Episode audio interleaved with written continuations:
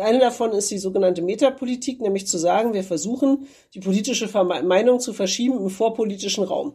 Das heißt, ich gehe nicht dahin, wo Leute erwarten, dass jetzt irgendwie eine politische Debatte passiert, sondern ich gehe wohin, wo die Leute vielleicht etwas völlig anderes erwarten. Ich sage mal als Beispiel irgendwie, es sind dann halt nicht Kommentarspalten einer großen politischen Tageszeitung oder ähnliches, sondern das Forum im Katzenzüchterverein, wo ich dann zum Beispiel rassistische Argumentationen einfließen lassen kann. Ich werde dort sehr viel weniger Widerspruch bekommen.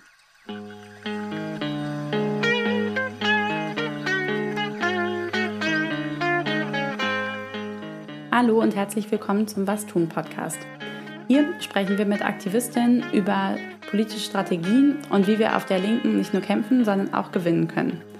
Normalerweise sprechen wir über linke Politstrategien. Diesmal wollen wir uns aber die Strategien der ähm, politischen Rechten angucken und wie sie jetzt von der Corona-Leugnung zu den Narrativen des Wahlbetrugs übergehen. Wir, das sind Valentin und Inken. Wir debattieren beide viel über politische Strategie und machen jetzt diesen Podcast, um unsere Diskussion darüber mit euch zu teilen. Ich habe es ja eben schon kurz angesprochen. Diesmal geht es um die Strategien der Rechten. Und wir gucken uns jetzt besonders an, wie es tatsächlich Menschen auf der Rechten geschafft haben, die Verschwörungsideologien und Verschwörungserzählungen, die es jetzt seit dem letzten Corona-Jahr ja viel breiter verteilt auch in der deutschen Bevölkerung gibt, jetzt zur Wahl für sich zu nutzen und tatsächlich den Diskurs jetzt zu ziehen von der, von, von dem Corona, von der Corona-Skepsis oder auch von der Impfskepsis und sozusagen diesem ganzen alternativeren Bereich in den rechtsideologischen Bereichen, auch einen Bereich, der halt die Wahl und die, die sozusagen Grundlagen der parlamentarischen Demokratie damit stark in Frage stellt. Viele von euch können sich ja sicher noch an den Sturm aufs Kapitol erinnern oder diesen Sturm auf den Reichstag als so sehr prägnante und auch ja irgendwie angsteinflößende Bilder jetzt so aus dem mhm. letzten Jahr die dafür stehen, wie mobilisierungsstark die Rechte einfach in diesem Jahr geworden ist mhm. und wie sie auch immer weiter ausgreift eben in ja letztendlich ein bürgerliches Milieu. Da ähm, laufen dann neben dem Neonazi auf einmal die äh, die Yogalehrerin und der Volker Bruch auf der ähm, Corona-Demo. Ja, Volker Bruch, der berühmte Kommissar aus Babylon Berlin. Viele Menschen sind jetzt sicher sehr traurig, Genau, der nämlich in dieser Alles Licht machen Kampagne ja prominent aufgetaucht ist. Und bei dem, wo es ja darum ging, dass sich Schauspielerinnen und Schauspieler gegen die Corona-Maßnahmen oder auch so ein bisschen lustig gemacht haben über die Corona-Maßnahmen. Und der dann darüber bekannt geworden ist, dass er halt mit dem Mitgliedsantrag gestellt hat bei der Basis einer Kleinstpartei, die aber sehr stark auf diesem Querdenken-Milieu aufbaut und jetzt halt auch Verschwörungsgeschichten zur Wahl, also auch zur Landtagswahl in Sachsen-Anhalt schon, aber auch zur Bundestagswahl verbreitet. Mhm. Und interessant daran ist ja letztendlich diese enge Verbindung dann zwischen diesen verschwörungsideologischen Sammelbecken wie die Basis und der AfD. Mhm. Wir haben hier auf Twitter so ein paar kleine Soundbites für euch ausgegraben, Vielleicht hören wir einfach mal kurz rein, dann habt ihr selber ein Bild davon, wie jetzt so diese Verschwörungserzählung rund um die Wahl eigentlich sich genau anhört. Kurz bevor die Wahl losging, ein Kopf-an-Kopf-Rennen mit der AfD, äh, zwischen AfD und der CDU vorhergesagt hat. Und dann am Ende gewinnt die äh, CDU mit 10 Prozent Vorsprung.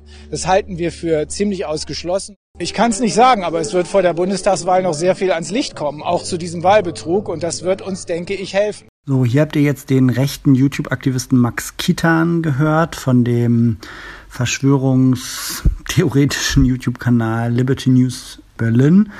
Und das zeigt letztendlich eigentlich schon mal ganz gut, worin eigentlich das Problem bei dieser Art von Verschwörungsdenken besteht, wie da systematisch Zweifel gesät werden an ja, an der repräsentativen Demokratie und daran, dass die Wahlergebnisse irgendwie die Meinung der Bevölkerung auch nur annähernd irgendwie widerspiegeln können. Hier wird nahegelegt, ähnlich wie das Donald Trump in den USA gemacht hat, dass die Briefwahl letztendlich das Einfallstor ist für Wahlbetrug. Es wird behauptet, dass Menschen, die eigentlich nicht wählen, auf einmal doch äh, per Briefwahl ihre Stimme abgegeben haben sollen, um irgendwelche Systemparteien zu stützen. Und genau, das verbildlicht eigentlich ganz gut, worum es hier geht. In Sachsen-Anhalt bin ich mir sehr sicher, dass diese Wahl gefälscht wurde. Wir müssen natürlich auch da überlegen, dass wir, ja, dass das erstmal müssen wir dafür sorgen, dass es untersucht wird, dass die Wahlbeobachtung verbessert wird in Deutschland. So, und das war jetzt der Spitzenkandidat der äh, Partei Die Basis. Äh, Dr. Wolfgang Wodak, ein ehemaliger SPD-Politiker, der jetzt während der Corona-Pandemie ins verschwörungsgläubige Lager abgedriftet ist und eben jetzt selber als Kandidat für die Basis antritt und hier auch behauptet, die Demokratie in der Bundesrepublik sei jetzt irgendwie konkret in Gefahr und man bräuchte Wahlbeobachter, um sicherzustellen, dass da nichts schief läuft. Da merkt man auch so ein bisschen, dass da letztendlich jetzt den eigenen Anhängern da nahegelegt wird, auch genau die Wahl zu beobachten und womöglich irgendwie da auch Druck auszuüben oder Einschüchterungsversuche zu unternehmen für Leute, die halt nicht der eigenen Gesinnung entsprechen. Genau, vielleicht habt ihr jetzt einen eigenen Eindruck davon gewinnen können, wie sich sowas anhört, wenn diese Zweifel an der Legitimität von Wahlen gesät werden und wir versuchen das jetzt in der weiteren Folge noch ein bisschen weiter für euch aufzudröseln.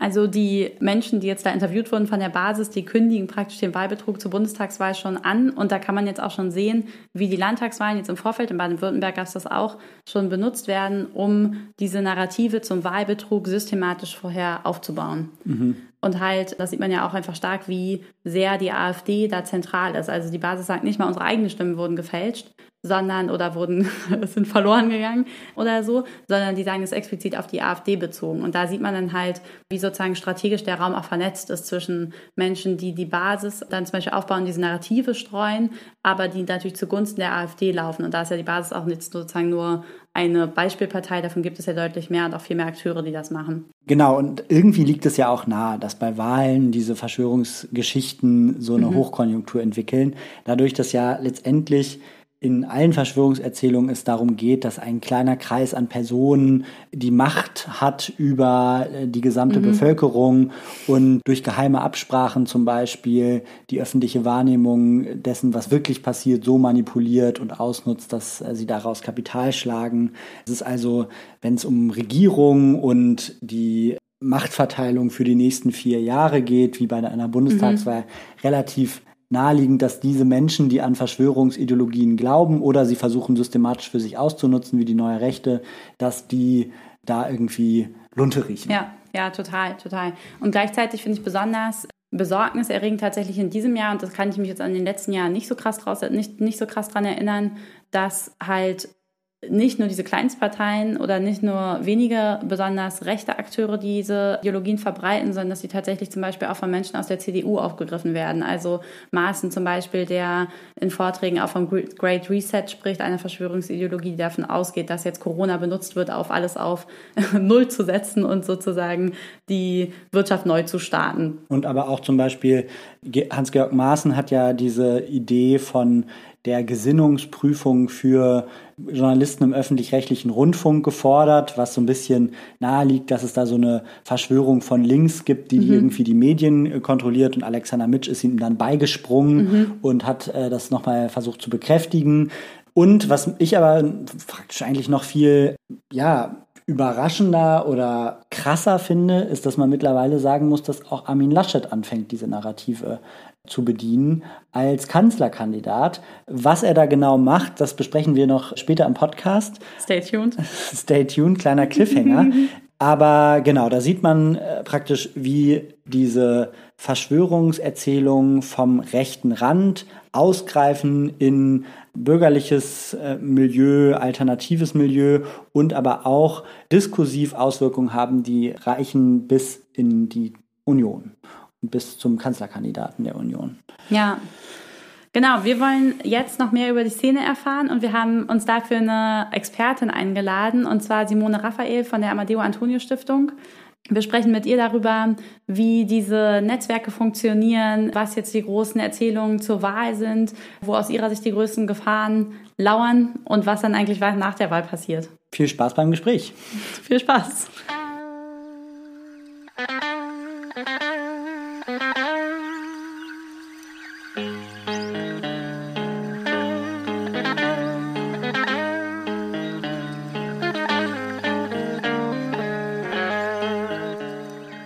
Hallo Simone, schön, dass du heute im Was tun Podcast dabei bist. Da freue ich mich auch sehr über die Einladung. Hi. Vielleicht kannst du ja einfach nochmal so ein bisschen erzählen, wieso der Übergang kam von Corona oder wie er sich so gestaltet hat, jetzt von Corona jetzt zur Bundestagswahl hin und dann vielleicht auch was bei der Bundestagswahl so die Erzählungen oder die sozusagen Verschwörungsvermutungen sind, die da in den Raum gestellt werden. Ja, total gern. Also tatsächlich während der Pandemiesituation, die ja letztes Jahr angefangen hat, mussten wir als gesamte Gesellschaft feststellen, dass manchmal überraschende Dinge passieren, auf die man nicht vorbereitet ist und dass offenbar Teile unserer Gesellschaft unterschiedlich gut darauf vorbereitet sind, damit umzugehen, dass es zum Beispiel so eine Bedrohungssituation gibt, die unsicher ist, wo man also nicht genau weiß, irgendwie, wie soll ich mich selbst verhalten, wem soll ich glauben. Wir haben halt gesehen, dass Leute versucht haben, sich dann zu stabilisieren oder sich eine eigene Sicherheit über ihr Handeln wieder zurückzuholen, indem sie sich vermeintlich einfacheren Welterklärungsmodellen zugewandt haben, die sie halt im Verschwörungsbereich gefunden haben. Verschwörungserzählungen haben halt den großen Vorteil, dass die Welt sehr klar geordnet ist. Es gibt gute und es gibt böse. Ich kann mich auf die Seite dessen, was ich vermeintlich gut finde, stellen und habe dann auch jemand, der schuld ist an der Situation, habe also das Gefühl, ich habe eine Handlungsmacht und kann was tun. Das war offensichtlich für viele Menschen sehr attraktiv, genauso wie vielleicht auch ein Gefühl von Gemeinschaft, während eigentlich sozusagen Lockdown und Vereinzelung herrschten. Das alles hat halt dazu geführt, dass sich weitaus äh, mehr Menschen als zuvor in diese Verschwörungswelten begeben haben. Und das heißt, wir haben eine massive Vernetzung gesehen. Es sind sehr, sehr viel mehr Leute zusammengekommen. Wir haben einen sehr großen Boom rechtsalternativer Medien gesehen. Also Medien muss man da in Anführungsstrichen setzen, weil es handelt sich halt um Blogger oder YouTube-Kanäle oder ähnliches oder halt eben Menschen, die viel in Kanälen auf Telegram schreiben. Und äh, das natürlich nicht tun unter journalistischen Kriterien oder weil sie irgendwie ernsthaft Dinge zu sagen hätten, sondern oft um sich zu bereichern, um sich daran zu freuen, wie viel Follower sie äh, mit Hass noch erreichen können und ähnliches. Aber diese Netzwerke sind jetzt da. Die sind gestrickt, also zwischen ganz klaren Rechtsextremen, die eben diese Diskurse auch be bewusst manipulieren wollen, neben so eine äh, esoterische ähm, Mischszene, die sozusagen vielleicht gar nicht so eine politische Agenda hat, aber auch nicht sich gegen rechtsextreme, antisemitische oder rassistische Argumentationen wehrt, bis halt eben in die breite Bevölkerung die aus ganz verschiedenen Impulsen eben tatsächlich anfängt dann zu glauben, dass es satanistisch jüdische Eliten gibt, die Kinder in Kellern halten und das Blut trinken oder ähnliches. Und diese Welt, die sich eben da etabliert und diese Netzwerke, die sich online aufgebaut haben, die sind natürlich noch da. Auch jetzt, wo wir sehen, dass viele von diesen Prophezeiungen aus dem Querdenken und äh, Corona-Leugner-Milieu nicht eingetroffen sind. Also wir sehen, es gibt eine Lockerung, wir sehen, die Impfungen verbessern die Situation und ähnliches. Trotzdem sind die Netzwerke ja noch da und die haben quasi sozusagen auch ein bisschen das Bedürfnis natürlich nach neuen Feldern. Und was läge näher, als sich zum Beispiel die Bundestagswahl anzugucken, die ja ein großes politisches Ereignis in Deutschland dieses Jahr wird. Und da sehen wir halt zum Beispiel, dass eben diese Grunderzählungen einfach weiter ge äh, gesponnen werden, sozusagen nur mit anderen Inhalten. Also ganz beliebt zum Beispiel, es wurde in der Pandemie ja schon vorbereitet, so eine äh, parteienfeindliche und parteiendemokratiefeindliche Stimmung, also mal zu sagen, die da oben machen nicht das, was für das Volk gut ist, sondern ähm, bereichern sich oder folgen eigentlich einem anderen geheimen Plan oder ähnliches.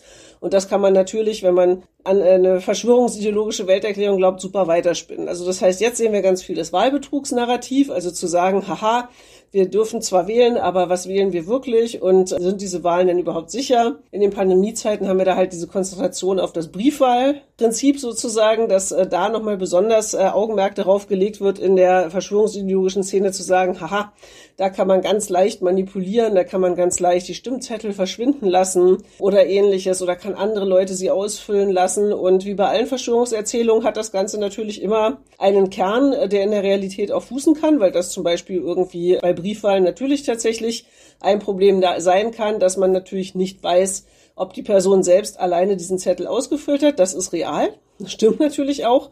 Aber es gibt tatsächlich bisher keine Belege über Forschung oder Wahlbeobachtung, dass das in einem großen Stil passieren würde. Aber wie gesagt, wenn ich daran glaube, dass die Welt eh sozusagen von anderen Kräften gelenkt wird und bewusst eben manipuliert wird, dann bin ich für sowas sehr offen. Und ähm, wir sehen das halt sehr stark tatsächlich im Moment.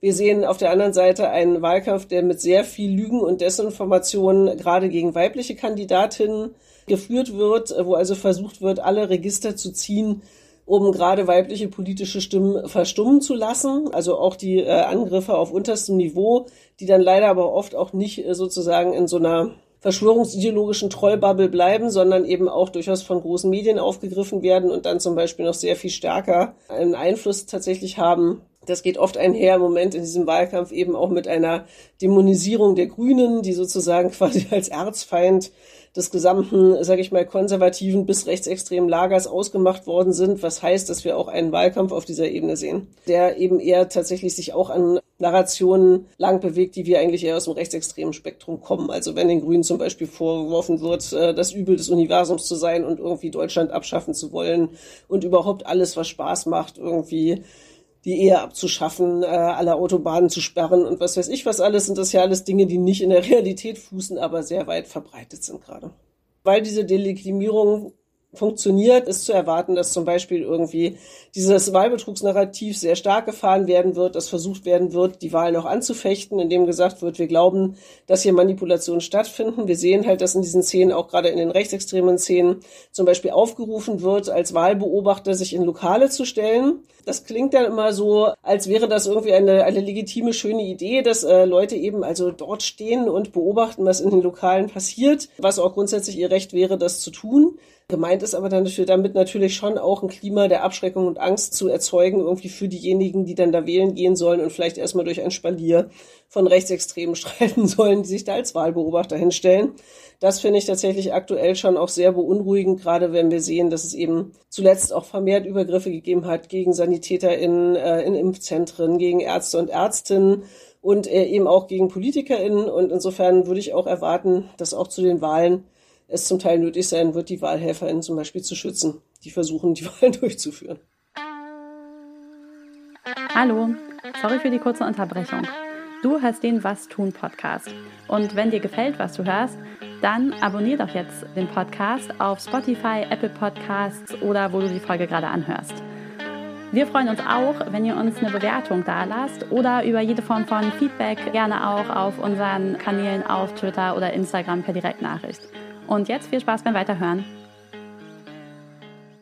Mhm. Du hast jetzt relativ oft Rechtsextreme angesprochen. Was ich allerdings ganz interessant finde an diesen äh, neuen Sammelbecken, ist, dass die ja auch durchaus neue Milieus jetzt ausgreifen. Also man könnte sagen, dass so die klassischen ProtestwählerInnen als erstes so über die Hartz-IV-Reformen ja gekommen sind. Da sind viele Leute, die vorher die SPD gewählt haben, sind dann zu NichtwählerInnen geworden. Mhm. Dann gab es die, gab es die ganzen Pegida-Proteste, wo Leute von der CDU abgewandert sind und dann praktisch so ein bisschen Gründungsbecken wurden für so die, die, den Rechtsruck in der AfD.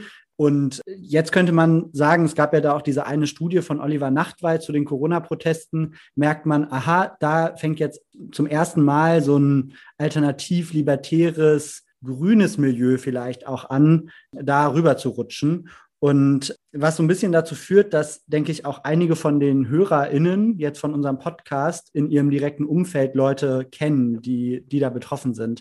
Könntest du vielleicht nochmal sagen, was es aus deiner Sicht bedeutet, dass da jetzt so ein ganz neues Milieu anschlussfähig wird für so Verschwörungserzählungen? Tatsächlich ist die Frage, wie neu das Milieu ist, ehrlich gesagt, ums äh, ums mal einmal böse zu fassen.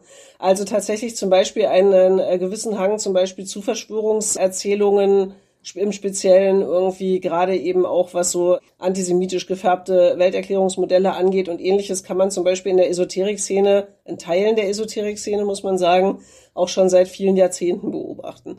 Also das gehört durchaus auch zum Milieu dazu. Und wenn man sich anguckt, auch zum Beispiel bei den frühen Grünen, wer da so alles aktiv war und was die Leute da so geglaubt haben, waren da zum Teil auch sehr äh, biologistische, menschenfeindliche oder auch antidemokratische Verschwörungserzählungen durchaus dabei. Also das heißt, genau diese Dinge sind auch kein Exklusivinhalt sozusagen von Rechtsextremen, aber sie enthalten eben tatsächlich gegen Menschenrechte und gegen Gleichwertigkeit gerichtete Inhalte, irgendwie die auch schon problematisch waren, als sich das nicht irgendwie in Querdenken-Demonstrationen so stark gezeigt hat, wie es jetzt im letzten Jahr der Fall war. Also dass man wirklich mit offensichtlich erkennbaren Neonazis zusammen auf der Straße stand, aber sozusagen den Grundgehalt, also zu sagen irgendwie, hey, brauchen wir nicht, äh, brauchen wir überhaupt so ausgefeilte Medizin für alle, wenn wir nicht doch das Prinzip von Survival of the Fittest haben, irgendwie, wenn wir uns äh, stark machen.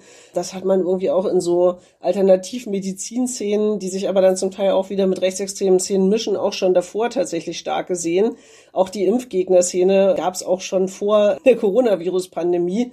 Natürlich kriegt die jetzt gerade nochmal einen besonderen Drive und auch nochmal sehr viel Zulauf durch eben tatsächlich jetzt äh, diese Pandemie, den Umgang mit Impfstoffen, die tatsächlich noch nicht seit Jahrzehnten erprobt sind, weil es eben neu ist und ähnliches. Aber auch diese Milieus gab es ja auch schon vorher.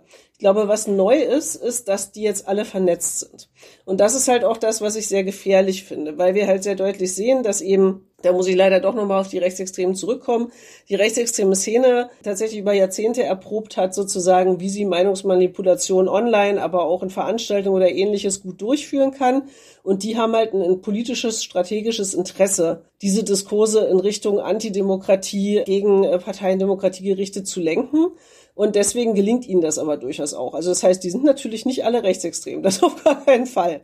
Aber sie lassen sich äh, durch solche äh, Diskurse abholen, irgendwie durch diese Erzählung von die Elite da oben, wir hier unten, die kleinen Leute, die, die jetzt nicht arbeiten konnten während der Pandemie oder ähnlichem, hat man ja auch sehr stark gesehen, dass zum Beispiel viele Branchen, die eben tatsächlich sehr stark auch betroffen waren von den Maßnahmen, die eben nicht arbeiten konnten oder ähnliches, offenbar teilweise sehr viel Zeit im Internet verbracht haben und dann genau in solchen Milieus eine Bestätigung oder auch einen Kanal für ihre Wut oder Frustration gefunden haben.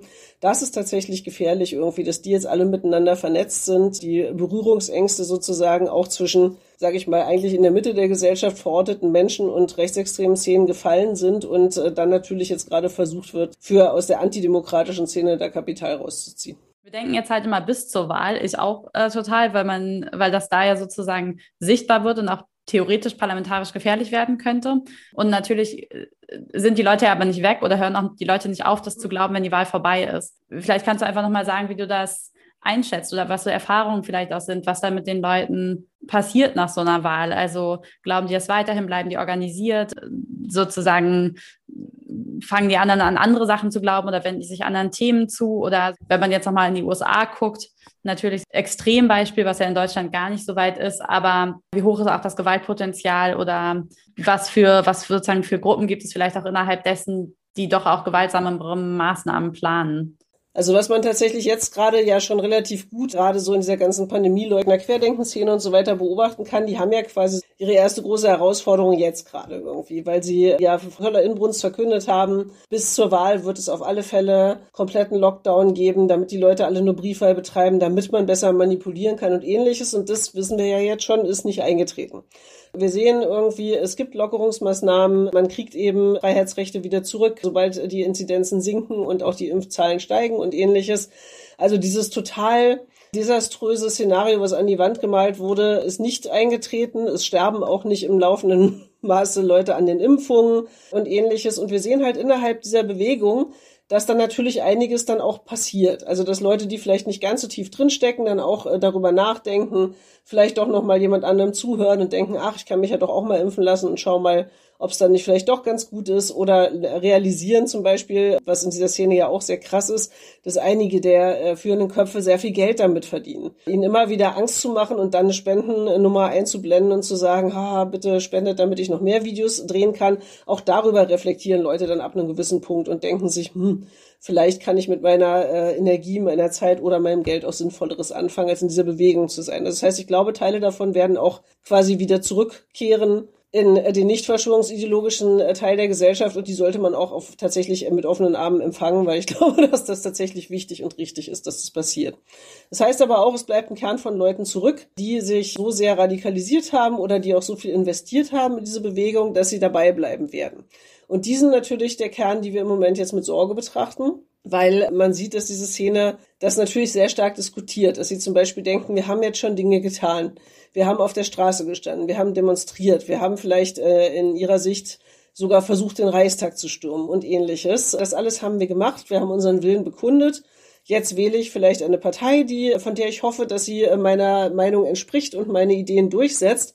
Wenn diese Partei, und ich glaube, das gilt für die Basis und auch für die AfD, nicht die absolute Mehrheit bekommt oder überhaupt nicht äh, so viel Stimmen bekommt, dass sie in eine Regierungsverantwortung kommt, ist das natürlich zum Beispiel ein Moment in dem Milieu, der zur Radikalisierung führen kann. Dass man sich dann denkt, habe ich nicht alle demokratischen Mittel ausprobiert, habe ich nicht versucht, mich auf verschiedene Arten und Weisen einzubringen. Und wenn ich dann den Eindruck habe, ja, das habe ich gemacht und nichts davon hat etwas verändert, dann kann es natürlich passieren, dass ich in so einen Handlungszwang komme und denke, jetzt muss ich das vielleicht selbst in die Hand nehmen dann muss ich die Person sein oder die Gruppe sein oder ähnliches, die hier den Umsturz herbeiführen oder ähnliches. Und sowas sehen wir tatsächlich verbal aktuell schon sehr viel. Also dass selbst halt irgendwie prominente Akteure wie Bodo Schiffmann beispielsweise, der ehemalige Arzt, dann dazu aufruft, dass wir jetzt gewaltsamen Umsturz in Deutschland brauchen und sowas alles. Also das ist ja schon auch eine Radikalisierung, die man jetzt in der Schnelligkeit auch nicht immer hat kommen sehen, aber dem hören natürlich auch viele Leute zu und sowas kann natürlich tatsächlich auch dazu führen, dass Menschen sich dann motiviert fühlen, gerade auch nach der Wahl zu sagen, jetzt glaube ich nicht mehr daran, dass es eine politische Lösung gibt, jetzt schreite ich zur Tat. Und die Frage ist natürlich dann, was das heißt und ob man das rechtzeitig genug herausfindet. Also ob die Leute dann denken, Anschläge auf PolitikerInnen sind eine gute Idee oder ob sie dann denken, Anschläge auf Impfzentren und Ärzte sind eine gute Idee oder auf Wissenschaftseinrichtungen. Wir haben sowas ja alles schon gesehen in den letzten Monaten, aber bisher in Deutschland noch in einem relativ kleinen Ausmaß, sage ich mal, und auch nicht sehr professionell vorbereitet. Irgendwie, also ich denke an den Brandsatz gegen das RKI zum Beispiel irgendwie, das war ja im Endeffekt irgendwie viel, viel zu klein und wurde an der Stelle platziert, wo gar nichts richtig gebrannt hat, sodass das Ding ja gelöscht wurde, ohne dass was passiert ist, groß. Aber das muss man ja nicht immer so schlecht vorbereiten. Also wir wissen alle, dass inzwischen auch dank Internet und ähnlichem Leute sehr schnell auch an Bombenbauanleitungen und ähnliche Sachen kommen können wenn ihre Frustration groß genug ist und sie denken, dass das eine gute Idee ist. Und die USA, wir hatten es gerade angesprochen, ist ja auch ein Beispiel dafür, dass dort irgendwie größere Teile der verschwörungsideologischen Szene ja Trump quasi als eine Art Heiligen ansehen und der Meinung waren, dass äh, er natürlich wiedergewählt wird und dann die USA retten wird. Das ist nicht passiert, wie wir alle wissen. Und da kann man zum Beispiel, das ist die QAnon-Szene in den USA, kann man das zum Beispiel schon ganz gut erkennen. Also ein Teil dieser Szene hält einfach am Verschwörungsglauben fest und sagt sich, dann kommt er aber zu einem anderen Datum wieder. Ich glaube, das letzte Datum war jetzt der 4. Juli. Das hat offenbar auch schon wieder nicht geklappt. Ich bin sicher, sie haben jetzt schon ein neues Datum rausgefunden, ist aber auch schon das vierte oder so, an dem aber ganz sicher Trump zurückkommen sollte ins Amt. Also ein Teil bleibt in dieser äh, Szene und ist damit auch vielleicht nicht so akut gefährlich. Aber wir sehen da halt eben auch, dass die Versuche, Anschläge zu begehen auf ärztliche Einrichtungen und auch auf KommunalpolitikerInnen in den letzten Monaten massiv zugenommen hat. Gott sei Dank sind die meisten Dinge verhindert worden tatsächlich. Das heißt, die Attentäter sind geschnappt worden, bevor sie ihre Taten begehen konnten. Aber das Ausmaß ist schon heftig. Und ich wünsche mir sehr, dass wir dieses Szenario hier nicht auch bekommen, ehrlich gesagt. Ich fand es jetzt ganz interessant, wie so im bisherigen Gespräch wir irgendwie auch so ein bisschen nachgezeichnet haben, wie es so unterschiedliche Stufen der Organisierung gibt und auch im, so ein koordiniertes Ausgreifen letztendlich, ziemlich strategisch. Also dann ist da aber zum Beispiel ja auch so ein bisschen zu erkennen, wie es zum, zumindest diskursiv fließende Übergänge gibt von AfD-Positionen dann auch rüber zur Union oder ähm, zur FDP, zum Teil auch, nicht so sehr in Bezug auf Corona, aber in, in anderen Themenbereichen schon. Und da kommt mir jetzt vor allem diese eine Rede von Armin Laschet jetzt in den letzten Tagen nochmal in den Sinn. Ich stimme, ich stimme selten, eigentlich nie der AfD zu. Aber Sie haben heute einen wahren Satz gesagt. Immer wenn jemand ankommt und sagt, die Wissenschaft sagt, ist man klug beraten zu hinterfragen, was dieser gerade im Schilde führt. Das war Armin Laschet im Landtag in NRW. Kurz zuvor sagte er in seiner Rede, dass wenn die vierte Welle kommt, wir mit dem Virus leben lernen müssten. Also auch sehr AfD-nah und zweifelt nun an, dass es klare wissenschaftliche Erkenntnisse gibt, beziehungsweise stellt sie als interessengeleitet und als Interpretationsgegenstand von Politik dar. Er schließt sich damit den Positionen der AfD an. Und das ist, finde ich, steht vielleicht irgendwie ganz gut dafür, wie jetzt bis in die großen Volksparteien diese Narrative irgendwie übernommen werden. Und das ist jetzt ja Klar, das ist jetzt ein Zitat von Armin Laschet, aber auch darüber hinaus gibt es ja immer wieder Stimmen, die sich äh, dieser Narrative bedienen, nicht nur in den Parteien, sondern natürlich auch in, den, in der Presse. In, äh, zum Beispiel, wenn man sich jetzt irgendwie Tichys Einblick anschaut oder es gibt praktisch einfach so ein bisschen eine relativ gut vernetzte Szene, die diese Diskurse zusammenführt und auch ausgreift in ja, die großen Volksparteien rechts der Mitte. Natürlich ist es richtig so, es gibt nicht eine Wissenschaft. Trotzdem ist natürlich das schon bemerkenswert, irgendwie, wenn ein Ministerpräsident, der sich auf die Kanzlerkandidatur bewirbt, gerade im Zusammenhang mit der Corona-Pandemie sagt, man müsse sozusagen gucken, was Leute, wie, wie Wissenschaft instrumentalisiert wird und damit ja in gewisser Weise auch diesem Querdenker-Narrativ total in die Hände spielt.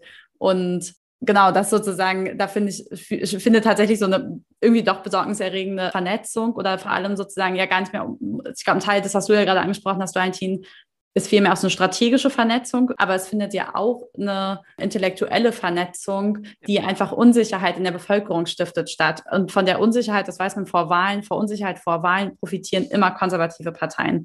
Und das finde ich halt nochmal einen spannenden Aspekt daran. Bei dem Laschet-Zitat, was du eben meintest, irgendwie finde ich aber tatsächlich auch noch zusätzlich erschreckend, dass sozusagen so offensiv dann sozusagen einer inzwischen erwiesenermaßen in großen Teilen rechtsextremen Partei zugestimmt wird. Und das ist ja zum Beispiel eigentlich, wenn wir sozusagen die langjährigen Erfahrungen, die es in Deutschland gibt, im Umgang mit rechtsextremen oder demokratiefeindlichen Parteien, weil die gab es ja auch schon immer, war einer der wichtigsten Punkte immer einen Konsens zu haben unter den demokratischen Parteien zu sagen, selbst wenn eine solche Partei in der Sache teilweise Recht haben sollte in irgendetwas, muss der Grundkonsens sein, denen nicht zuzustimmen, um ihnen nicht irgendwie die Verstärkung zu geben oder eine Legitim Legitimität zu geben, sondern im Zweifelsfalle äh, diesen Punkt aufzugreifen irgendwie und ihn dann nochmal sachlich zu behandeln, aber halt nicht zuzustimmen. Und insofern fand ich dieses Zitat wirklich auch besonders schockierend, weil es nochmal so illustriert, was wir im lokalen Zusammenhang natürlich auch schon in einzelnen Bundesländern sehen, nämlich dass natürlich die AfD und die CDU teilweise nicht so weit auseinander sind, wie man das vielleicht sich aus demokratischer Sicht wünschen würde. Und auch wenn sozusagen die Mutterpartei immer noch sagt, nein, da soll keine Bündnisse geben, gibt es die auf lokaler Ebene zum Teil ja eben doch auch schon. Also nicht formell, aber eben im Abstimmungsverhalten beispielsweise und in ähnlichen Dingen. Und das ist, glaube ich, so ein Punkt, den ich besonders beunruhigend finde irgendwie, weil wenn man diesen Konsens aufgibt, zu sagen, eigentlich sind menschenfeindliche oder demokratiefeindliche Parteien für uns keine Bündnispartner, dann ist es tatsächlich ein sehr, sehr gefährliches Einfallstor, finde ich, für einen Ruck in diese Richtung sozusagen. Also insofern fand ich auch in dieser Hinsicht diese Aussage echt schockierend mal abgesehen von dem wissenschaftsfeindlichen Teil, den ich auch gerade in einer Situation wie der, in der wir gerade sind, wo Wissenschaft einfach wichtig ist, um diese Bedrohung und Gefahr der Pandemie zu bekämpfen, ist das natürlich fatal, weil die Aussage ja nicht nur sagt, dass Wissenschaft manipuliert werden könnte, sondern eigentlich unterstellt sie ja, dass quasi alle Wissenschaft einen manipulativen Ansatz hat und dass Leute etwas damit im Schilde führen, statt vielleicht zu unterstellen, dass sie im Schilde führen, dass sie nach bestmöglichem Wissen und Gewissen versuchen, ein Phänomen zu erforschen, um damit einen Fortschritt für die Gesellschaft äh, möglich zu machen.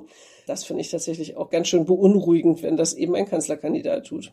Ja, und es zeigt halt vor allem, dass diese Verschwörungsideologien letztendlich nicht mehr nur erfolgreich sind oder dass sich deren Erfolg nicht mehr nur widerspiegelt in Stimmen für die AfD oder ja. die Basis, sondern eben auch ja, also eine klare Machtperspektive mitbringen und dann natürlich auch, wenn man das Ganze noch ein ganz bisschen weiter dreht, natürlich auch sich so ein bisschen, man so ein bisschen eine leichte Vorahnung davon bekommt, was das Ganze zum Beispiel in der Klimadebatte bedeuten könnte. Ja. Und das wird sicher uns ja auch noch länger beschäftigen als jetzt bis zur Wahl. Ja, und ich finde aber, dass es genau sozusagen in diesem den Klimabereich, den du jetzt angesprochen hast und in der Corona-Politik halt wirklich auch so eine Art also ne, es gibt ja einmal so diese Brandmauer immer, die man immer sozusagen auf ganz faktischer Ebene sieht zur AfD. Man koaliert nicht mit denen und man macht keine Politik mit denen gemeinsam. Ja. Und es gibt ja aber auch so eine Art intellektuelle Brandmauer, die eigentlich sowas ja. eher heißt wie, wir stellen wissenschaftliche Erkenntnisse, stehen natürlich zur Diskussion, aber nicht grundsätzlich, in, also sozusagen aber innerhalb des wissenschaftlichen Verfahrens und wir stellen die nicht politisch grundsätzlich in Frage.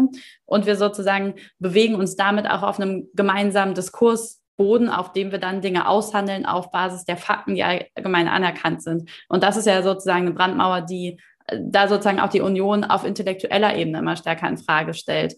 Mhm. Und das finde ich halt auch nochmal, gerade wenn man da auch nochmal diskurspolitisch drauf guckt, einfach eine super gefährliche Entwicklung. Und wo man, wo man aber dann auch nochmal sehen muss, finde ich, dass es dann doch einfach im konservativ-industriepolitischen und industriepolitisch ist vielleicht das gar nicht richtig, aber im konservativ und irgendwie schon wirtschaftlichen Bereich einfach doch nochmal andere geteilte Interessen auch finanzieller Art gibt. Also natürlich sozusagen geht es dabei auch am Ende darum, um Industrieinteressen sowohl in der Klimadebatte als auch in der Corona-Debatte Debatte zu sichern, indem man sagt, hm, lass uns doch nochmal angucken, welche Wissenschaft wir jetzt genau glauben und welche Läden man nicht doch öffnen könnte, weil es gibt mhm. dann ja Quadratmeter und so, das ist sozusagen, genau, finde ich einfach auf dieser diskurspolitischen Ebene nochmal interessant und vielleicht auch nochmal eine Frage für den politischen Diskurs, ob man nicht stärker auch nochmal von linker Seite darauf pochen muss, dass es einfach bestimmte, auch bestimmte diskursive Brandmauern gibt, an denen man nicht rüttelt.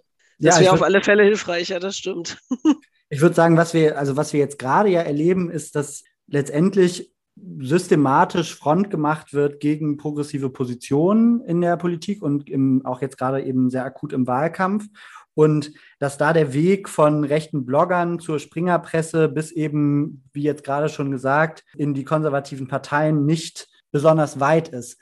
Kannst du vielleicht noch was dazu erzählen, wie genau eigentlich diese unterschiedlichen Akteure da zusammenhängen? Ich glaube tatsächlich, dass es hauptsächlich natürlich eine ideologische Nähe auch ist, muss man ganz deutlich sagen. Also das heißt irgendwie die Diskurse, die wir zum Beispiel im rechtsextremen oder rechtsalternativen Milieu uns angucken, sind die, die natürlich trotzdem auch Widerhall finden in gemäßigteren rechten Milieus.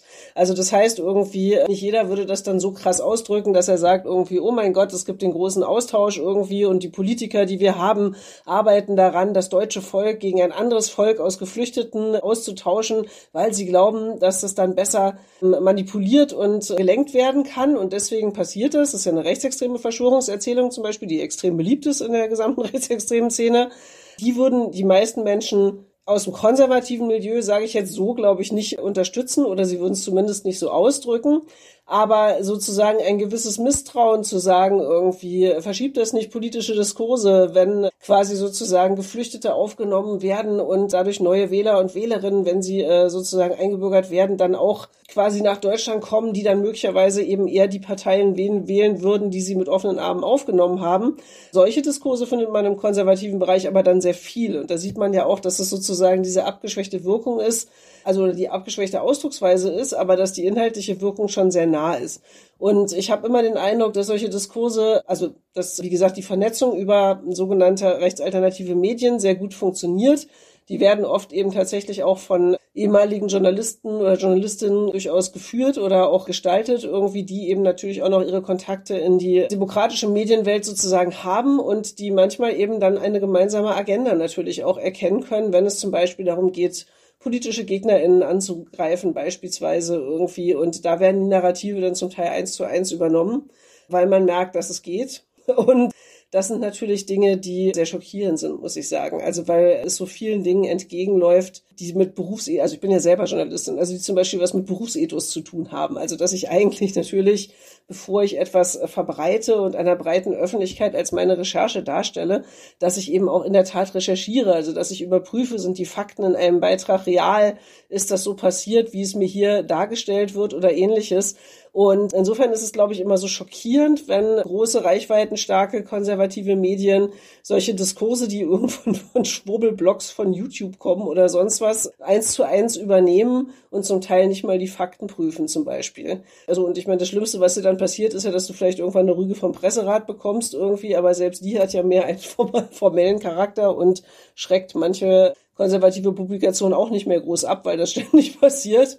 Und gleichzeitig hat man aber natürlich den Schaden für diejenigen, die angegriffen werden, hergestellt. Ne? Also das heißt irgendwie, selbst wenn das später richtig gestellt wird, selbst wenn später gesagt wird, ah, das, was wir gesagt haben, was äh, auf dem Parteitag passiert ist oder was in der Publikation stand oder sonst was stimmt gar nicht, bleibt das halt erwiesenermaßen natürlich weniger stark im Gedächtnis der Leute zurück als die meist sehr viel knalligere Skandalisierung, die man vorher gemacht hat.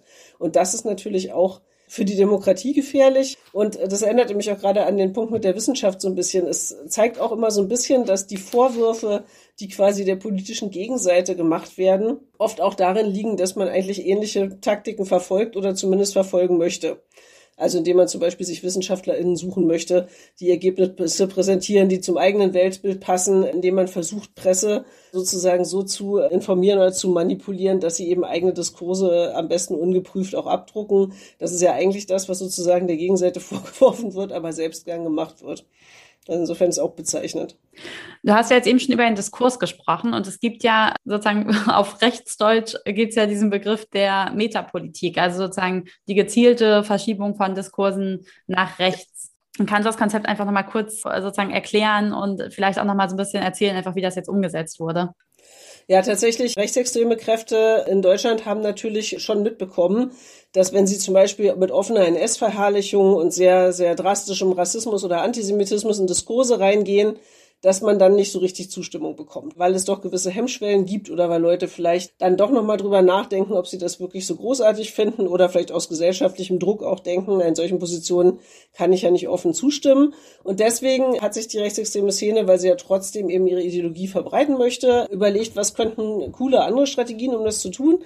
Und eine davon ist die sogenannte Metapolitik, nämlich zu sagen, wir versuchen, die politische Meinung zu verschieben im vorpolitischen Raum. Das heißt, ich gehe nicht dahin, wo Leute erwarten, dass jetzt irgendwie eine politische Debatte passiert, sondern ich gehe wohin, wo die Leute vielleicht etwas völlig anderes erwarten. Ich sage mal als Beispiel irgendwie, es sind dann halt nicht Kommentarspalten einer großen politischen Tageszeitung oder ähnliches, sondern das Forum im Katzenzüchterverein, wo ich dann zum Beispiel rassistische Argumentationen einfließen lassen kann.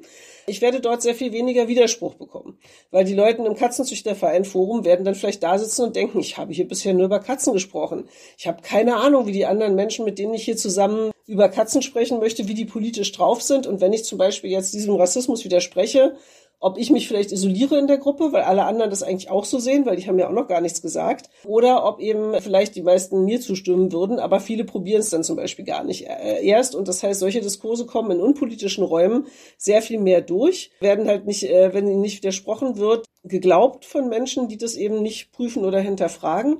Und das ist eine Strategie, die tatsächlich auch im kulturellen Bereich funktioniert. Also überall da, wo ich es vielleicht nicht auf den ersten Blick erwarte. Und deswegen hat daraus zum Beispiel gerade die neue Rechte, die online eben auch sehr aktiv ist und sehr affin ist, quasi auch eine digitale Medienstrategie für die rechtsextreme Szene entwickelt. Nämlich zu sagen, lasst uns doch ganz gezielt in Kommentarspalten gehen. Das machen sie tatsächlich gerne bei öffentlich-rechtlichen Medien, weil öffentlich-rechtliche Medien sind auch ein großes Feindbild, aber auch andere Medien teilweise. Und lass uns versuchen, dort die Debatte so zu manipulieren, dass wir nicht offen auftreten, sondern eben uns ein ganz normales, ich bin irgendjemand aus dem Volkbild geben und versuchen so aufzutreten, als wäre zum Beispiel vielleicht inzwischen Flüchtlingsfeindlichkeit oder Rassismus eine überwiegende Meinung in der Gesellschaft und nur die Redaktion würde das anders sehen. Das wird tatsächlich konkret verabredet dass man mit vielen verschiedenen Accounts, und das heißt auch nicht, dass es viele verschiedene Menschen sind, das heißt manchmal auch, dass es wenige Menschen sind, die aber viele verschiedene Accounts betreiben, in solche Debatten reingeht und versucht so viel zum Beispiel rassistisch zu kommentieren zu einem Thema, dass dann vielleicht der Eindruck entstehen soll in der Redaktion, oh, über dieses Thema können wir vielleicht so nicht mehr berichten, das sehen die Menschen draußen nicht so. Das ist Gott sei Dank eine Strategie, die inzwischen soweit bekannt ist, dass Medien darauf nicht mehr so leicht reinfallen, aber man muss sagen, am Anfang hat das durchaus funktioniert, dass man eben tatsächlich auf diese Art und Weise auch Diskurse stören oder Menschen angreifen kann. Also ich sage mal, das klassische Beispiel war lange Zeit beispielsweise NGOs oder AktivistInnen oder JournalistInnen bei Arbeitgebern anzuschwärzen und zu sagen, ha, wisst ihr überhaupt, was die heimlich auf Twitter oder was weiß ich was machen, wie abfällig und fies sie sich dann äußern, auch wenn sie sich vielleicht niemals abfällig und fies geäußert haben. Aber allein diese Verunsicherung, dieses ich kündige mein Abo und so weiter und so fort, hat am Anfang, als diese Strategie neu war, tatsächlich auch Effekte gehabt. Und deswegen muss man sich auch da immer strategisch überlegen und kleine Wolte dazu, damit es nicht so ernst bleibt. Ich freue mich immer sehr, wenn ich solche Leserbriefe bekomme auf unsere Website, also auf Belltower News und Leute dann sagen, wenn Sie noch mal so judenfreundliche äh, Stücke schreiben, dann kündige ich mein Belltower News Abo. Es gibt natürlich kein Belltower News Abo, ne? Also insofern, das sind dann immer die Wolten, die ich persönlich dann äh, ganz amüsant finde, aber es zeigt das Grundprinzip. Ja, ich musste da jetzt auch noch mal an diese rechten YouTuber denken, die so YouTube-Videos hochladen, wo es dann darum geht, irgendwie zusammen zu kochen oder ich zeig dir, wie man sich richtig rasiert oder so. Und ja. dann in so einem einstündigen Video halt ganz unterschwellig ab und zu halt irgendwelche Analogien gemacht werden oder irgendwelche rassistischen Sätze fallen. Martin Sellner ist da irgendwie ganz vorne mit dabei und da gibt es aber noch so ein paar weitere, die das ganz gezielt machen. Und das fand ich schon ganz schön krass und auch ganz schön gruselig. Man zieht halt auch einfach ganz viele junge Leute. Genau. Junge Leute mit rein und das ist halt Gerade die, die vielleicht noch nicht so politisiert sind. Genau. Das ist tatsächlich etwas, was wir gerade zum Beispiel, das ändert sich ja auch immer mit den Medien auf TikTok sehr stark sehen können. Ich sag mal, äh, klassische rechtsextreme Inhalte auf TikTok irgendwie, also Leute äh, laden irgendwie Videos von Panzern mit Marschmusik hoch, gab es am Anfang auch, aber sowas hat irgendwie nicht sehr viel Likes bekommen und wurde auch relativ schnell gelöscht. Also das heißt, das ist nichts, wie man auf TikTok mit anderen Menschen in Kontakt treten kann. Inzwischen sehen wir natürlich, dass zum Beispiel irgendwie sich gerade so Vertreter in der neuen Rechten, aber auch zum Beispiel von der jungen Alternative, der sehr Jugendorganisation der AfD, dann zum Beispiel ganz anders versuchen, dort zu präsentieren, aber genau halt in diesem Stil. Also man redet über, über Dinge wie traditionelle Familie oder wie schön man die Natur und den Waldgang findet, was ja dann schon wieder ein als jünger Zitat ist, was die Fans freut und die anderen vielleicht erstmal noch nicht abschreckt. Man zeigt dazu dann sozusagen entsprechende Symbolik, beispielsweise im Hintergrund irgendwie trägt entsprechende T-Shirts und führt so sozusagen so einen Normalisierungsprozess ran, der gerade zum Beispiel in den allen Medien, die mit Video arbeiten, sehr stark funktionieren kann. Dass Leute halt das Gefühl haben, sie kriegen dann so eine parasoziale Beziehung zu jemand, den sie zwar nicht wirklich kennen, aber von dem sie sehr viele oder von der sie sehr viele Videos online sehen. Und dann kann man eben tatsächlich ähm, nach einer gewissen Zeit dann auch offener mit der Agitation beginnen und eben zum Beispiel den Waldgang dann eben auch als Ernst Jünger Buch äh, pflegen, äh, einpflegen und sagen, ah, lest das doch mal, konservative Revolution, voll interessant und ähnliches. Und dann funktioniert diese Manipulation halt auf Dauer eben doch. Aber ich meine, klar, es ist ein längeres Investment, aber tatsächlich, das sind die Videos, die auch nicht gelöscht werden und die auch durchaus auch Zuschauer finden. Und das führt mich tatsächlich, ich habe das Gefühl, wir haben ganz viel eigentlich nur angekratzt in dem sehr spannenden Gespräch, führt mich aber eigentlich schon so ein bisschen zur letzten Frage. Und zwar dann fragen wir immer, was tun. Und ich wollte dich fragen, wir haben ja vielleicht auch viele Hörerinnen und Hörer, ich habe das zumindest in meinem Umfeld auch erlebt in der Corona-Zeit von Leuten, die halt gerade auch aus einem eher links angedockten Milieu irgendwie impfskeptisch geworden sind oder irgendwie an dieses Corona-Leugner-Milieu angedockt haben. Und die Frage ist, wenn wir so Leute kennen, was würdest du denn sagen? Was kann man tun, um die Leute wieder zurückzuholen oder zumindest sozusagen abzuhalten, sich weiter zu radikalisieren? Also nach dem Kenntnisstand, den wir sozusagen über die Funktionsweisen äh, und Bedürfniserfüllung von äh, Verschwörungserzählungen haben, funktioniert das, wenn jemand wirklich überzeugt sozusagen in diese Verschwörungsideologie äh, eingetaucht ist, also wirklich ein Welterklärungsmodell darin gefunden hat, funktioniert es ähnlich wie bei Sekten. Das heißt irgendwie, es handelt sich leider um einen sehr langwierigen Prozess. Muss man leider an dieser Stelle so sagen. Das ist auch schade zum Beispiel gerade für, ja, zum Beispiel JournalistInnen wie mich irgendwie, wo man ja eigentlich immer gerne glauben möchte, dass man dann ganz tolle, ausgefeilte Texte schreibt und Leute lesen die dann und denken sich dann, ach stimmt, ich denke nochmal drüber nach. So funktioniert das leider halt tatsächlich nicht. Die Texte sind trotzdem sinnvoll, nämlich für die Leute, die diese Ausstiegsprozesse begleiten oder sie anregen wollen. Aber man muss sagen, dass es tatsächlich ja Arbeit ist, die wirklich im persönlichen Umfeld stattfindet. Also das heißt irgendwie, natürlich ist es völlig legitim, wenn die verschwörungsideologische Tante einem irgendwann so sehr zusetzt, dass man denkt, ich kann mit dir nicht mehr reden. Also Self-Care ist auch nicht unwesentlich. Solange man es aber noch kann, ist es eigentlich eine ganz gute Sache weil die direkte Beziehung sehr sinnvoll ist, also die, dass die andere Person mich selber oder meine Meinung vielleicht noch irgendwie wertschätzt, um diesen Effekt der Irritation zu erzeugen, den man im Endeffekt braucht. Weil Leute kommen aus diesen Szenen halt nur raus, wenn sie selber anfangen zu hinterfragen, was passiert da eigentlich gerade. Das kann man natürlich durch verschiedene Strategien versuchen auch anzuregen, also dass man beispielsweise vielleicht äh, mal darüber nachdenkt, irgendwie, was gewisse Forderungen, die in diesen Szenen gestellt werden, was das zu Ende gedacht heißt ob überhaupt äh, die Logik innerhalb der Verschwörungserzählung wirklich so denkbar ist, also dass es Geheimbünde gibt, die Millionen von Kindern auf der ganzen Welt in Kellern halten und niemand aus dieser Riesenstruktur, die es geben muss, hat das jemals irgendwie öffentlich gemacht, ist vorstellbar. Man muss also versuchen, immer wieder sozusagen dieses Weltbild zu erschüttern. Man kann auch zum Beispiel gemeinsam auf Suche nach Lösungen gehen. Das finde ich auch einen ganz guten Ansatz. Also zu sagen, irgendwie, welches Problem siehst du gerade? Also warum Meinst du, ist diese Verschwörungserzählung eine gute Antwort auf äh, das Problem, was du siehst? Und führt es wirklich zu einer Lösung? Oder würde was anderes zu einer Lösung führen? Das können zum Beispiel auch Möglichkeiten sehen, weil, wie gesagt, die Ängste, die die Leute haben, die sowas glauben, die sind real. Also das heißt, die empfinden das wirklich so, dass jetzt gerade ihre gesamte Welt zusammenbricht oder ihre Nation oder was immer ihr Bezugspunkt ist. Und diese Ängste muss man natürlich an der Stelle dann auch ernst nehmen, aber es geht halt darum, natürlich dann zu zeigen, okay, du sprichst den ganzen Tag davon, du willst selber denken, aber läufst deswegen blind irgendwelchen Menschen, die früher Immobilienmakler waren und jetzt Klangschalen auf YouTube hochhalten hinterher. Ist das wirklich die Art von selber zu denken, die total zielführend ist?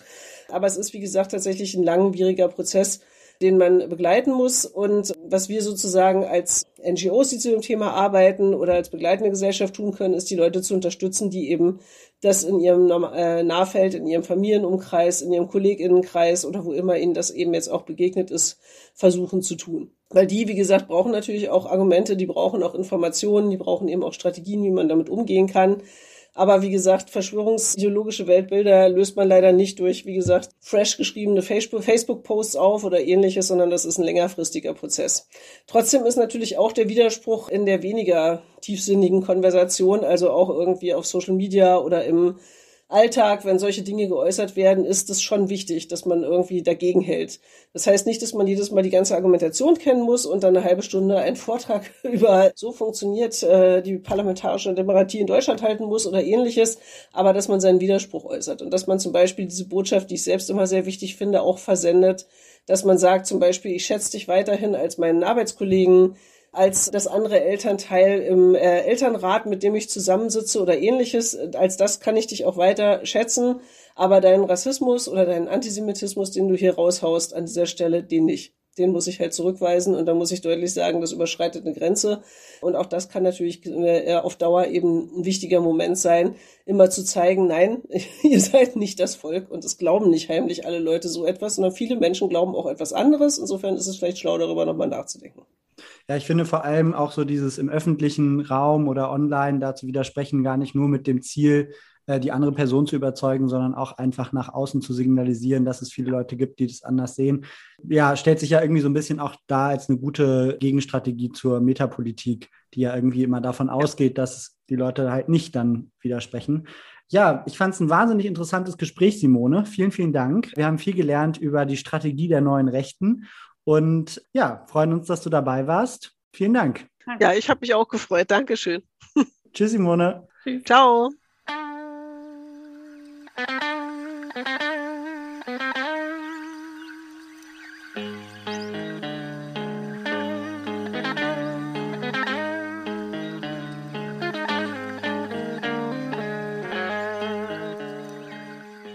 Hallo, da sind wir wieder und wir wollen jetzt wie immer so ein bisschen die losen Enden einsammeln und auch nochmal darüber nachdenken, was man jetzt gegen diese Verschwörungsideologien eigentlich tun kann. Valentin, was ist denn aus dem Gespräch mit Simone so besonders hängen geblieben oder was fandst du vielleicht besonders bemerkenswert? Also ich fand vor allem interessant zu sehen, mit welchen Strategien die neue Rechte da jetzt anfängt zu mobilisieren.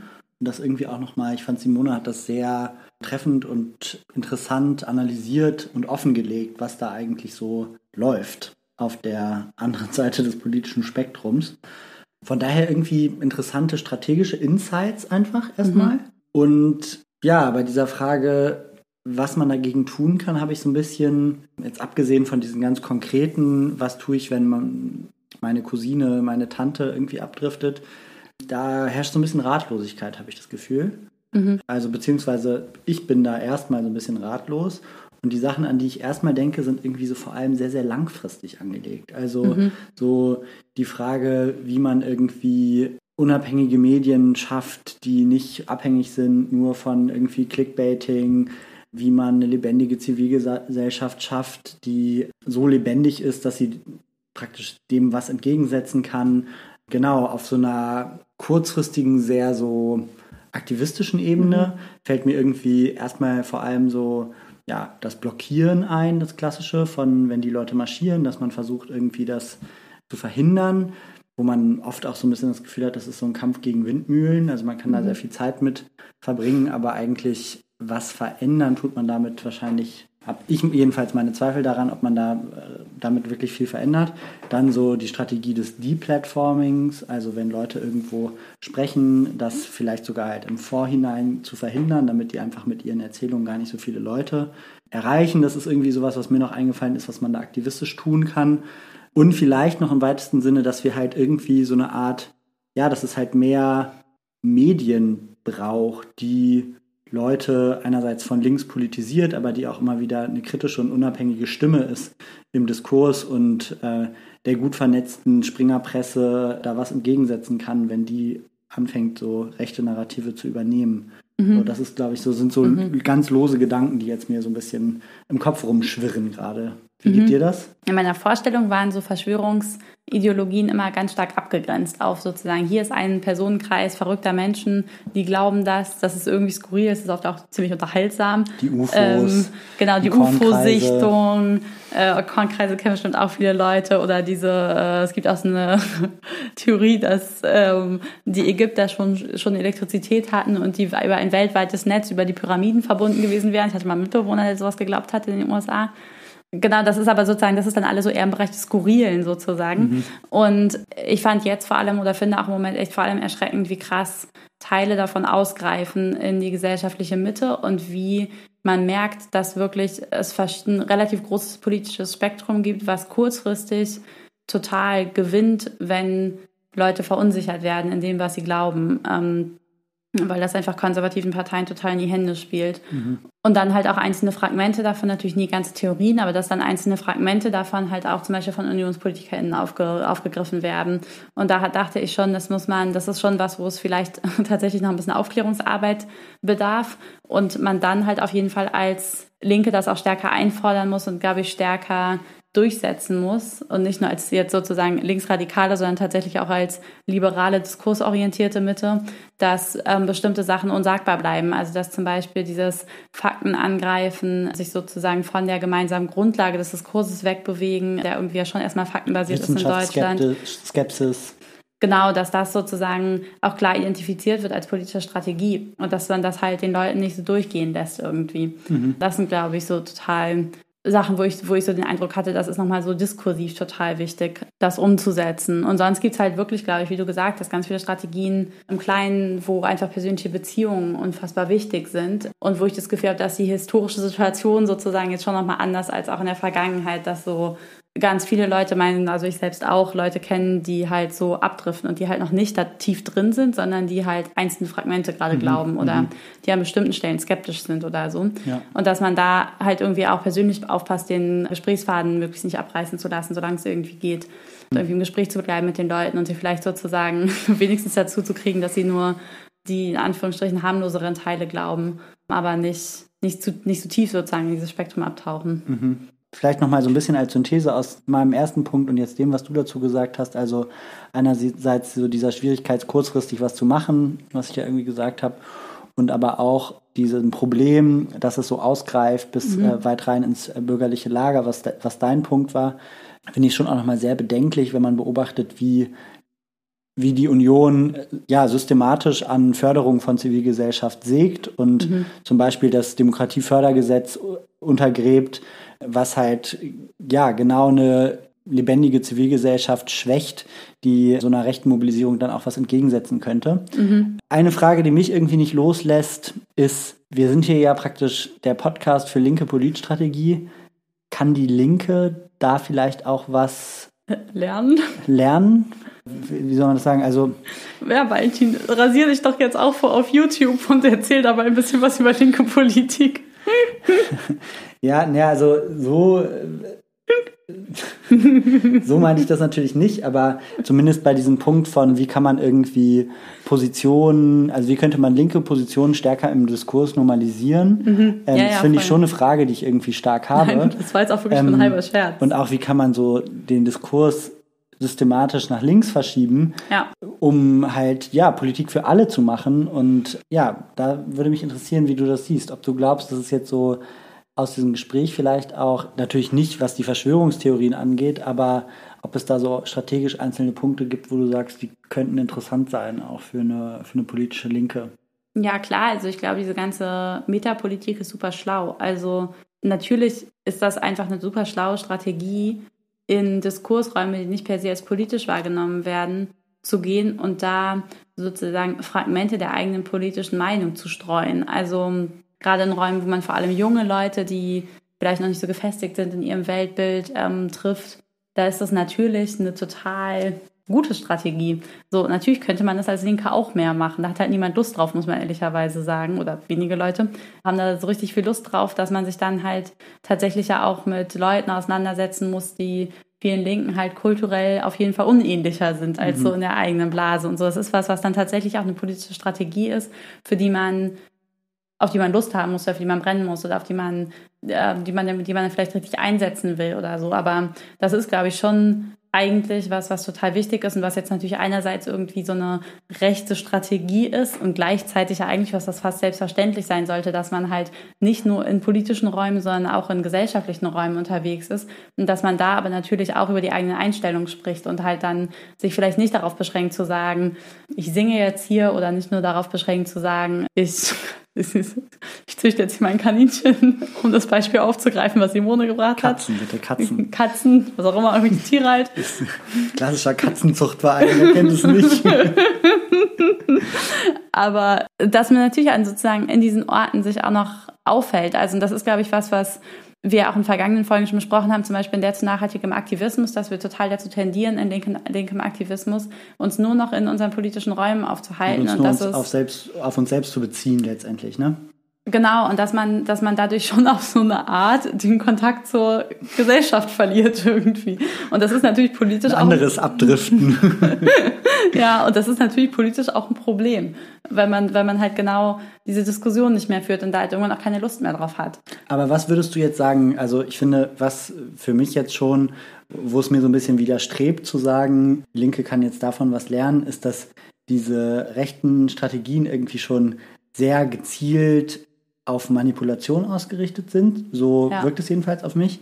Das kann vielleicht irgendwie effektiv sein, aber das ist dann doch sehr weit weg von so einem linken Wertekanon, wo man sagt, linke Politik ist emanzipativ und da geht es darum, die Leute praktisch eher zu empowern, ja. ähm, als ihnen irgendwas unterzujubeln. So, also wo verläuft da die Linie? Ich dachte auch noch mal so ein bisschen an äh, Deutsche Wohnen und Co. enteignen und so diese ganzen Organizing-Projekte, die ja mhm. jetzt auch anfangen, ja. von links wieder so stark in den Vordergrund mhm. gerückt zu werden. Da könnte man sagen, da geht es irgendwie darum, halt nochmal andere, also nochmal praktisch stärker zu schauen, okay, wo kann sich linke Politik mit den Alltagserfahrungen der Menschen irgendwie verbinden, wie zum mhm. Beispiel Wohnen und Mieten ist so was, das ist irgendwie, da, da kommt man mit den unterschiedlichsten Leuten drüber ins Gespräch und kann dann vielleicht sie auch begeistern für, für Positionen wie Deutsche Wohnen und Co. enteignen oder, mhm. oder so. Aber ja, was würdest du sagen? Wo verläuft da die Linie zwischen irgendwie politischer Überzeugungsarbeit und so einer clandestinen äh, Manipulation? Ja, ich meine, also wenn man sich halt gezielt abspricht und gezielt irgendwie Sachen unterwandert, das ist natürlich irgendwie nicht in Ordnung.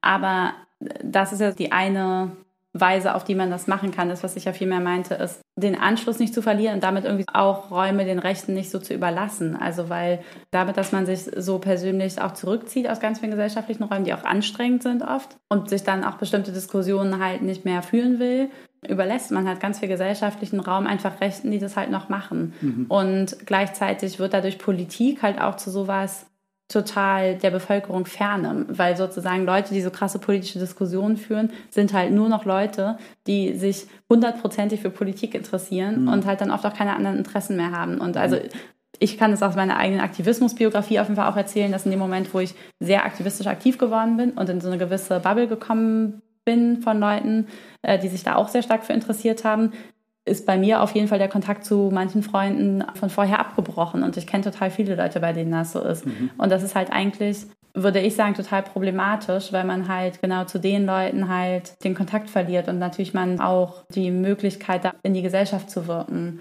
total verliert. Und wo du jetzt so meintest, manipulativ und was, was man machen sollte und was nicht, ist mir noch eine ganz andere Assoziation gekommen, nämlich den Turnverein der frühen kommunistischen, mhm. sozialistischen Bewegung. Also das war ja was, was total normal war, dass ganz viele Turnvereine gab, wo dann oft die Leute auch in entweder sozialistischen oder kommunistischen Gruppen organisiert waren und dass Arbeitersportvereine waren, die ja total stark auch damit verknüpft mhm. wurden und das Gas meines Wissens ungefähr bis zum Nationalsozialismus total stark. Da sind auch einige Widerstandsgruppen auf jeden Fall draus entstanden und das ist halt nachher nicht mehr aufgebaut worden und seitdem ist Sport halt de facto einfach ein, ein vielfach, manchmal ein rechter, manchmal ein linker, aber vielfach ein sehr unpolitischer mhm. Bereich, obwohl es ja eigentlich. Da spielt sich gesellschaftliches Leben ab, könnte man sagen. Ne? Genau, also und warum sollten die nicht auch politisch sein? Ja. Wie würdest du das sehen, wenn man nochmal jetzt praktisch diese Punkte aufgreift von irgendwie, wie könnte so, eine, ja, so ein linkes Medienprojekt aussehen oder auch diese Verbindung von rechts in unterschiedliche Parteien? Gibt es da vielleicht irgendwas, wo man sagen kann, da, Müsste man was da braucht es eigentlich linke Gegenprojekte oder da gibt es da gibt es eigentlich Potenzial, was wir gerade, wo wir uns nicht drauf konzentrieren. Ich glaube, dass ja die eine Frage ist ja die nach der Gegenstrategie gegen das, was es auf der rechten Seite gibt. Da glaube ich, braucht es an, also an einigen Stellen einfach einen klaren Call-out auch, mhm. da wo man das sozusagen identifizieren kann. Und manchmal hilft er ja auch. Also zum Beispiel sieht man ja schon, dass diese klaren Maßen Rechtsverbindungen der ja. Union gerade schaden und auch Lasche total schaden. Ja. Lernen, I don't know, es ist halt schwierig sozusagen. Natürlich hätten wir gerne so große, schlagkräftige linke Medien wie, wie Springer, aber Springer in gut.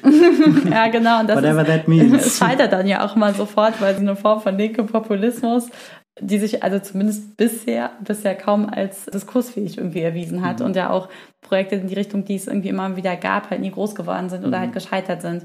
Und das ist für mich eine total offene Frage. Also ich glaube, es wäre gut, das gäbe es natürlich. Auch so eine Zeitung, die man halt eine halbe Stunde lesen kann und die dann, in der man sich dann irgendwie über Sport und ein bisschen was an Politik informiert fühlt oder so. Aber ich glaube, das ist auch eher ein langfristiges Projekt auf jeden Fall. Ja, ja, das stimmt. Okay, Inken, aber wenn wir jetzt nochmal kurz so Hand aufs Herz, einmal jetzt in der, jetzt der Elevator-Pitch für die linke Strategie gegen rechts. Was sind jetzt so die drei Punkte, wo du sagst, so da könnten wir jetzt, da gibt es Ansatzpunkte, da könnten wir jetzt was machen? Naja, ich glaube tatsächlich. Kurzfristig, mittelfristig, langfristig. Mikro, Meso, Makro. Wir machen eine Dreifelder-Matrix. Nein, ich glaube, also einmal natürlich diese Call-out-Strategien, die wir benannt haben, das Deplatforming, was du gesagt hast, fand ich total relevant, äh, Verbindungen aufzeigen und sozusagen die Mainstream-Sachen nicht durchgehen lassen, so wie das jetzt auch schon zum Teil relativ ähm, erfolgreich bei Maaßen und Lasche zum Beispiel gemacht wird. Und auf einer persönlichen Ebene halt den Kontakt zu den Leuten halten. Was sagen Sie? Da kann ich in allen Punkten vorbehaltslos mitgehen. nee, ich fand es interessant, jetzt nochmal ein bisschen zu schauen, was, ja, was man so dagegen machen kann und hoffe, dass euch da draußen an den Endgeräten auch der ein oder interessante Punkt kam. Ah, und mir ist noch, sorry, ich habe noch eine Sache vergessen. Die Sache, die wir gesagt haben mit der ideologischen Brandmauer. Ich glaube, das ist wirklich total wichtig. Also, dass man halt nicht nur sagt, ihr dürft nicht koalieren, mimimi, mi, mi, mhm. so, und da gibt es vielleicht irgendwann mal auf lokaler Ebene den Bruch, den es an ganz vielen Stellen ja schon gibt, sondern dass man auch wirklich die, die Grundlagen des demokratischen Diskurses auf der Basis von Fakten die ja in diesem Fall auch wirklich in den aller, allermeisten Fällen, wo das zur Debatte steht, Fakten über Klima oder über Corona sind, äh, dass man das wirklich hochhält und verteidigt. Oder Geflüchtete, ne? Oder Geflüchtete, total. Ja, auch total, voll. Dass man das hochhält und verteidigt. Mhm. Ja. ja, fand ich jetzt war auch nochmal ein wichtiger Punkt. Ja, dann aber jetzt beim zweiten Anlauf wirklich. Mhm. Schön, dass du, schön, dass ihr jetzt, die das jetzt noch hören, was ich gerade sage, bis hierhin zugehört habt. Und wir freuen uns, wenn ihr euch bei uns meldet mit Feedback zur Folge, wenn ihr den äh, Podcast mit euren Freunden und Freundinnen teilt und vor allem, wenn ihr beim nächsten Mal wieder dabei seid. So ist es. Tschüss. Ciao.